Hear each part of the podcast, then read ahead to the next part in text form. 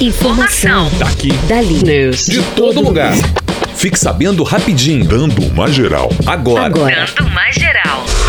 Ministro Carlos Decotelli entrega carta de demissão ao governo. Na tarde desta terça-feira, o ministro da Educação Carlos Alberto Decotelli entregou uma carta de demissão ao presidente Jair Bolsonaro após a polêmica sobre títulos que diz possuírem em seu currículo que foram desmentidos pelas instituições de ensino. O Diário Oficial da União havia publicado na última quinta-feira a nomeação do ministro, mas por conta dos desmentidos quanto suas graduações acadêmicas, Decotelli nem chegou a tomar posse.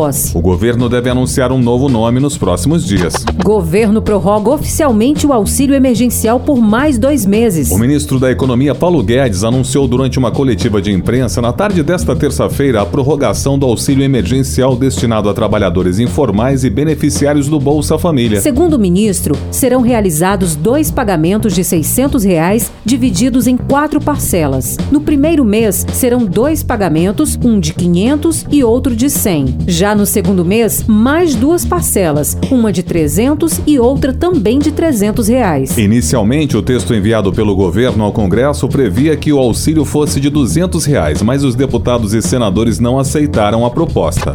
Ciclone provoca prejuízo e mortes em Santa Catarina. Nesta terça-feira, Santa Catarina foi atingida por um ciclone bomba e tempestades que provocaram muitos estragos com destelhamento de imóveis, queda de árvores e pelo menos três mortes. Com rajadas de vento passando dos 100 km por hora em algumas regiões, o ciclone deixou mais de 1,5 milhão de residências sem energia elétrica. Segundo a Defesa Civil, dezenas de cidades foram afetadas. O fenômeno tem esse nome porque é um ciclone em que a pressão tem uma queda rápida e isso acaba formando ventos intensos. O mau tempo deve continuar nesta quarta-feira.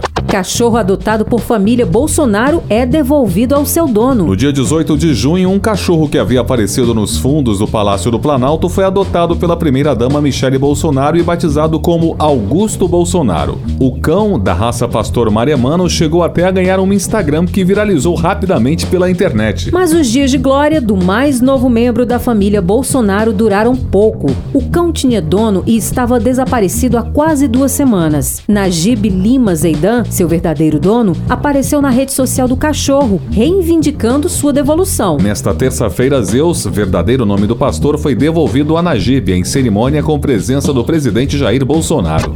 Eu sou Kelly Gomes. Eu sou Alexandre Ricarte. Jornalismo Pedro Laventura. Informação. Daqui. Dali. News. De todo lugar.